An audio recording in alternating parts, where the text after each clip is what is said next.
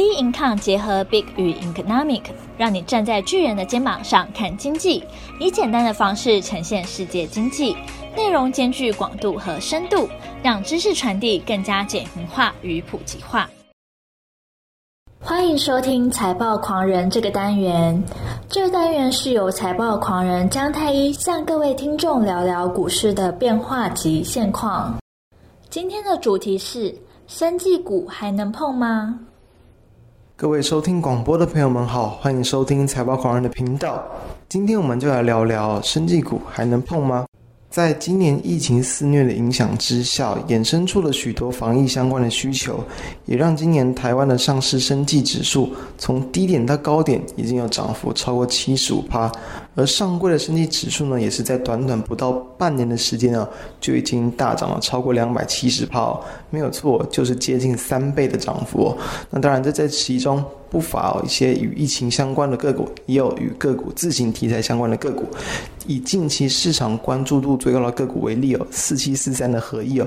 因为呢，它在这个与国外的这个签约金额是创下了台湾史上最高的这个新药授权金额，高达这个五亿美元以上啊，以及它另一颗。糖尿病的一个慢性伤口溃疡新药，也是有表现出比较漂亮的解盲数据，也激到它的一个股价，在大约一季的时间呢，就从二三十块钱呢涨到了四百七十六点五。那当然，因为一些恐慌的卖压，也让它在短短一个月的时间呢，就从四百多块一度跌到了一百五十块左右，这也是非常大幅度的震荡。所以在经历到这样的一个大幅度的波动，很多人就会想问说：诶，到底这时候该不该去做介入？到底这个地方升级股行情走完了吗？还是还有后续的机会哦。第一个，我们可以先从一个 NBI 指数来去做个观察。NBI 指数又称这个纳斯达克生物技术指数，这是这个美国的一个指数。那它在近期的七月二十号已经创下了近期的高点。我们认为啊，在近期的一个二度疫情的一个重新的一个重启之下呢，其实说如果后续的疫情慢慢减缓，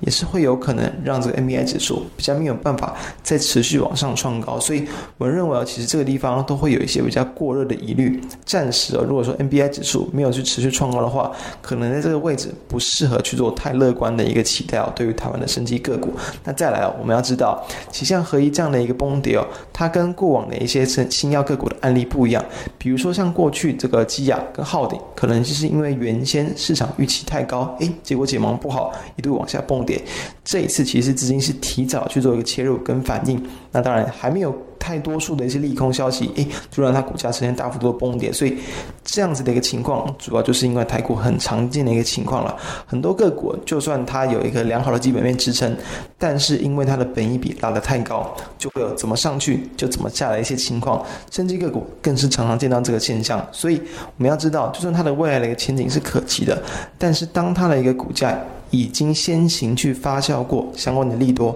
已经先行让市场都知道相关的一些讯息，而去做拉抬，后续要再度有大波段的一个行情，其实相对就会难的比较多。所以我认为哦，以一些这样的个股为例哦，你当然在这个位置去做一个逢低布局卡位，其实啊并不是一个坏事，只是说呢，可能在这个位置哦，它的一个后续的一个大波段涨幅就会比较难度会变得比较高，这是要去留意的地方。那以这样的一个状况来看呢，我们要知道，如果说市场多数人都已已经能够在行情中赚到钱，那当市场开始去做一个修正，就要有这个去比较居高思维的一个这个准备了。我们认为现阶段想要在最大部分的生技股啊去做一些波段和长线布局，应该要先缓缓，不急着这么快去做布局哦。等到真的 NBI 指数哎真的有往上在创高，我们再去做切入，其实也是一个机会哦。那当然，我们认为也是有比较值得去关注的方向，比如说像是在这个新冠的肺炎啊引起的一些检测试剂或疫苗开发的一些生物。制剂厂，比如说像台湾的这个六五八九的台康生技，